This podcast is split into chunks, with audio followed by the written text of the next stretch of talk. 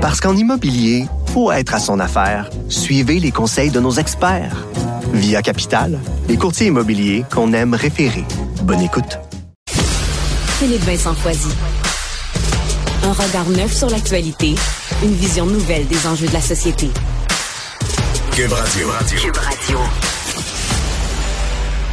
En écoutant les annonces du gouvernement euh, hier, on peut se dire que c'est le début d'un temps nouveau au Québec. Euh, Québec qui laisse graduellement tomber le passeport vaccinal. On a allégé certaines mesures aux frontières, notamment la fin du test PCR obligatoire quand on arrivait au pays. Euh, il y a quand même pas mal de questions là, sur le passeport vaccinal. On a des gens immunosupprimés, par exemple, qui nous ont écrit pour nous dire on est inquiet. Nous, c'était un gage de sécurité à ce moment-là d'avoir ce passeport vaccinal, de savoir que les gens étaient vaccinés dans, par exemple, des restaurants, des salles de spectacle et autres. Répondre à ces questions-là, Benoît Barbeau, professeur au département des sciences biologiques de l'UCAM, expert en virologie, est avec nous. Monsieur Barbeau, bonjour. Bonjour. Euh, Qu'est-ce que vous pensez de façon générale là, de l'annonce de Québec hier de dire passeport vaccinal à partir du 14 mars, on n'en a plus besoin? Mais en fait, euh, il faut aussi mentionner que ça va se faire de façon progressive. Donc, c'est pas juste le 14 mars où que le passeport vaccinal est retiré, mais on le fait aussi euh, de façon. Les lieux de culte euh, le 21 février, puis c'est ça, les grandes surfaces aujourd'hui. Alors moi, moi, ce qui m'a, j'ai été un peu surpris que on, on débute déjà le, le retrait. Le, donc du passeport vaccinal dès, euh, aussi rapidement que ça. Je m'attendais à ce qu'on pense qu'on aurait au moins attendu le mi-mars avant de prendre des décisions, à savoir si on allait le retirer immédiatement ou un peu après. Euh, le passeport vaccinal, la raison justement du fait qu'on on pose la question si vraiment il y a nécessité de garder le passeport vaccinal, c'est que en ce moment, le passeport vaccinal définit, définit une personne qui l'a euh, comme étant ayant reçu les deux doses. Maintenant, on sait que cette deuxième dose-là que vous avez reçue, c'est souvent euh, depuis plusieurs mois, de sorte que Mm. protection face à une infection éventuelle, plus particulièrement avec le variant Omicron, eh bien, est fortement diminuée. Alors, lorsque vous allez vous aller dans un restaurant, un lieu intérieur, puis que vous présentez votre passeport vaccinal, on comprend que je crois qu'il y a dans, dans la population éligible, il y a moins que 60% même qui ont reçu leur dose de rappel. Alors, la majorité, il y a quand même une bonne partie qui ont juste deux doses. Et puis, ces gens-là, au même titre que les personnes non vaccinées, vont avoir plus probabilité d'être infectés, évidemment, que ceux qui ont aussi leur dose de rappel. En d'autres mots, entre non vacciné et quelqu'un qui est vacciné avec un passeport vaccinal et qui est vacciné avec deux doses, l'écart entre la probabilité d'être sujet à l'infection diminue. Et pour cette raison, euh, ce fameux passeport vaccinal euh, peut en effet protéger les gens qui sont immunosupprimés contre les non-vaccinés, mais n'empêche qu'on comprend qu'il y a des gens qui vont être vaccinés, qui vont être aussi potentiellement contagieux. Mmh. Donc, ils ne protégeaient plus nécessairement contre la propagation de la maladie. Exactement. Autre, euh, contrairement à ce qu'on avait au début, donc si vous aviez reçu votre deuxième dose ou si vous recevez une dose de rappel, et ça c'est important à mentionner, la dose de rappel, la fameuse qu'on étiquette comme étant la troisième dose, est très importante parce qu'elle va vous donner cette protection supplémentaire. Donc, dans votre corps, il va y avoir soudainement une hausse importante d'anticorps qui va vous permettre non seulement en plus d'être mieux protégé contre des symptômes graves, mais surtout une hausse importante d'une protection contre une future infection. Euh, mais on se comprend quand même que cette troisième dose-là, cette dose de rappel est arrivée un peu plus trop tard. Des raisons qui, quand même, on peut pas nécessairement blâmer le gouvernement pour autant, mais n'empêche qu'avec le variant Omicron, eh bien, ce, ce variant-là qui était hautement transmissible est aussi très différent du virus d'origine, eh bien, a fait en sorte qu'il a déferlé à travers le Québec, ouais. à travers le, la planète. Mais l'une des, l'une des raisons aussi du passeport vaccinal, on le disait, c'était pour protéger les non-vaccinés. Parce que on le dit, il est très contagieux, Omicron, se propage partout et s'il est moins dangereux, principalement pour les gens vaccinés, il a quand même un risque important pour les gens non vaccinés. Christian Dubé, il y a à peu près deux mois, disait, on serait pas à ce niveau de délestage-là si tout le Québec était vacciné. Donc, à cause des gens non vaccinés qui se retrouvent aux soins intensifs, qui se retrouvent dans les hôpitaux, on est obligé de faire en sorte qu'on ferme presque tout le Québec, qu'on impose un couvre-feu. Et là, je me dis, ben, si ce virus-là, il est encore en propagation, il circule encore, que les non-vaccinés sont encore techniquement à risque, est-ce que le fait de l'enlever, on ne leur enlève pas une protection et on ne protège, on protège moins du même coup notre système de santé? Mais c'est certain que ça, c'était la dernière raison d'être, je pense, du passeport vaccinal. Et ça demeure encore une certaine raison d'être. Parce qu'autrement, on doit se rappeler aussi que l'objectif initiale du passeport vaccinal en limitant l'accès à des certaines activités, à certains lieux pour les non-vaccinés, était aussi des incités à possiblement, surtout ceux qui étaient hésitants, de se faire vacciner. Alors, il y avait plusieurs niveaux euh, qui permettaient hmm. justement l'utilisation du passeport vaccinal.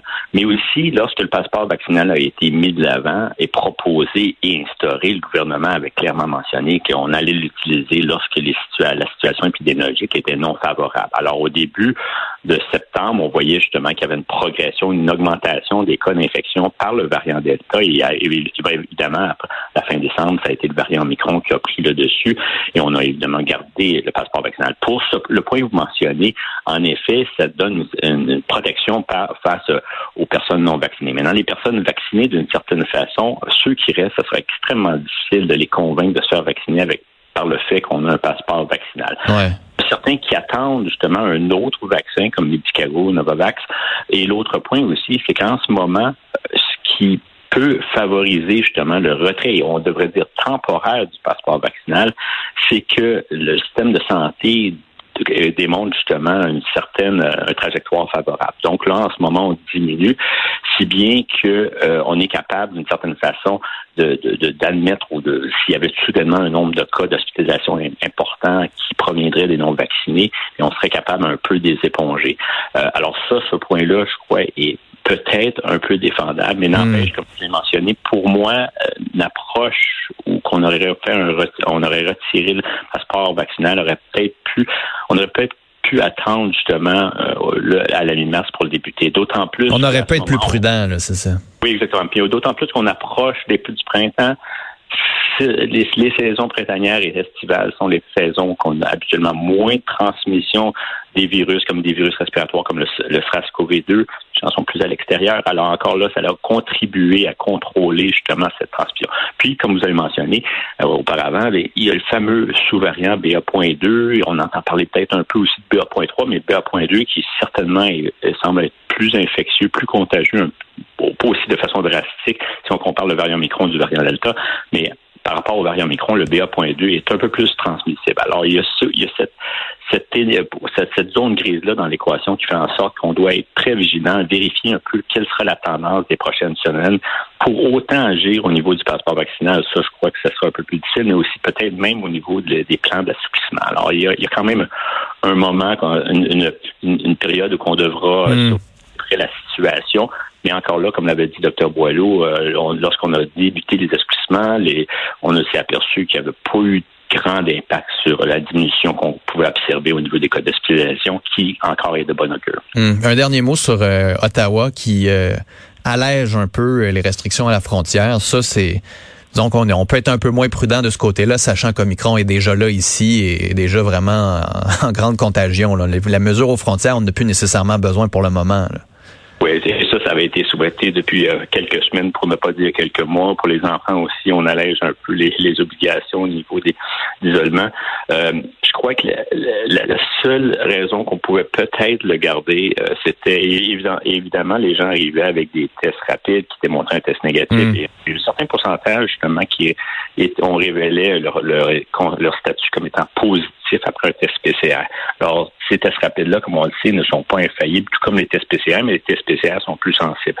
Euh, la seule point qui pouvait être favorable dans l'utilisation d'un test PCR était la possibilité de détecter de nouveaux variants ou sous-variants qui commenceraient justement à faire leur entrée dans le pays. Mais encore là, comme vous mentionnez, je crois que même dans ce contexte-là, vous savez, les, les gens circulent, voyagent, il y a des voyages, des personnes qui travaillent, des, des voyageurs qui font, qui le font pour le travail essentiel. Donc, il y a quand même beaucoup de circulation et comme et l'autre point évidemment, le variant Omicron vraiment nous a pas épargné, ne pouvait nous épargner parce qu'il était tellement transmissible. Alors en ce moment, c'est lorsqu'on parle de, hmm. de, 2 à 2,5 millions de Québécois qui ont été probablement infectés par le variant Omicron, mais c'est certain qu'on ne peut pas. On va pas le bloquer aux frontières, mettons.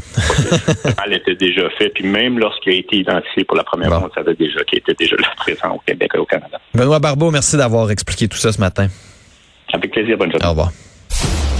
Philippe Vincent Foisy. Une nouvelle perspective de l'information. Cube Radio. Le bureau d'enquête du Journal de Montréal, Journal de Québec, révèle ce matin que le gouvernement tolère une garderie de deux fraudeurs allégués. On en parle avec la journaliste qui signe ces textes-là, euh, Catherine Lamontagne. Catherine, bonjour. Bonjour. Euh, Raconte-nous cette histoire-là. Je veux dire, Revenu Québec, les banques, la police ont dans la mire une garderie qui a un stratagème de fraude allégué depuis quand même plusieurs années. Oui, c'est exact. Euh, c'est la galerie qui s'appelle Au coin des Amis, située euh, dans l'est de Montréal. Par le passé, ça s'est appelé chez Heidi et l'Arc-en-Ciel. Et en effet, là, depuis euh, plusieurs années, les banques et le fisc ont engagé des, des poursuites au civil contre eux. le ministère de la Famille a reçu plus d'une cinquantaine de plaintes, a mené 25 inspections, mené des enquêtes aussi.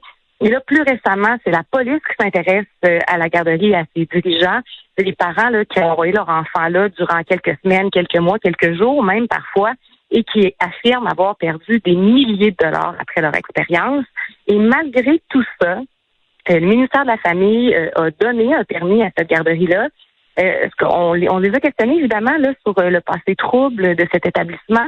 Et ce qu'on nous a dit récemment au ministère de la Famille, c'est qu'en date du 10 février dernier, donc la semaine dernière, le ministère a envoyé un avis préalable de révocation de permis. Donc la garderie a 10 jours pour faire valoir ses arguments, après, après quoi le, ministère va rendre sa décision et pourrait révoquer le permis, ce qui amènerait la fermeture de l'établissement. Ceci étant dit, cette action-là a été posée 48 heures après que notre bureau d'enquête pose des questions au ministère. Euh, euh, raconte-nous un peu ce, ce stratagème là, pour que les parents comprennent ce qui se passe et qu'on fasse en sorte d'éviter que les parents puissent tomber dans le piège euh, de ce genre de garderie-là. Euh, c'est que cette garderie-là, c'est une garderie qui est reconnue par le ministère, mais qui est non subventionnée. Donc, techniquement, elle devrait coûter 35, 40, 50 dollars par jour. Et euh, pourtant, elle s'affiche à 8,70, comme une garderie qui serait subventionnée ou comme un CPE, par exemple. Donc, c'est très attirant déjà là pour les parents. On mhm. s'est même rendu, nous, en caméra cachée, en faisant passer pour des parents à la recherche d'une place et on a pu voir là, comment ça fonctionnait et ce qui concorde avec ce que les parents nous ont dit. Donc, ce qu'elle nous dit, elle, c'est que c'est 8 et 70 par jour, qu'il y a une subvention qui lui est destinée, mais qui va rentrer dans le compte des parents, qui va transiter là de façon très temporaire et que le jour même de l'arrivée de cette subvention-là, entre guillemets, la garderie reprend le montant. Donc, au final, euh, c'est c'est 8,70 par jour et il y a une subvention qui transite dans le compte. Après vérification, toutefois, ce que les parents finissent par découvrir quand ils découvrent le poteau rose, c'est qu'il n'y a pas de subvention. Hmm. La garderie remplirait au nom des parents et à leur insu des crédits d'impôt anticipés pour frais de garde. Euh, et c'est à la fin de l'année fiscale que Revenu Québec revient vers les parents en leur réclamant les milliers de dollars qui ont été versés en trop. On a parlé à une maman qui, elle, avait envoyé sa fille durant trois jours à la garderie et en bout de ligne, c'est 6200 dollars qu'elle doit rembourser à l'impôt. Elle a fait venir son, dossier le par Revenu Québec pour se rendre compte que son adresse avait été modifiée au dossier, donc elle a jamais reçu de communication de Revenu Québec à l'effet qu'il y avait une demande de crédit d'impôt pour frais de garde qui avait été faite en son nom. Sa signature avait été modifiée sur un document. Euh, euh, il y avait un document comme de quoi elle était de retour aux études qui était complètement faux. Donc, ce que les parents soutiennent, c'est on leur fait miroiter une subvention, mmh. on leur fait miroiter un tarif à 8,70 et au final, ben, on demande des crédits d'impôt pour frais de garde euh, à leur insu. Et cet argent-là dans les poches de la garde. Oui, puis le ministère qui euh, n'a pas agi avant que tu les contactes. Euh, Revenu Québec non plus qui n'a pas agi en voyant ces changements-là d'adresse, puis en se disant ah, tout va bien de ce côté-là, puis on facture des affaires qui n'ont pas de bon sens. juste que tu saches, on a appelé le ministre Mathieu Lacombe pour le faire en entrevue ce matin. Il a décliné notre demande. Catherine Lamontagne, merci d'avoir été là. Ça m'a fait plaisir. Beau travail, au revoir.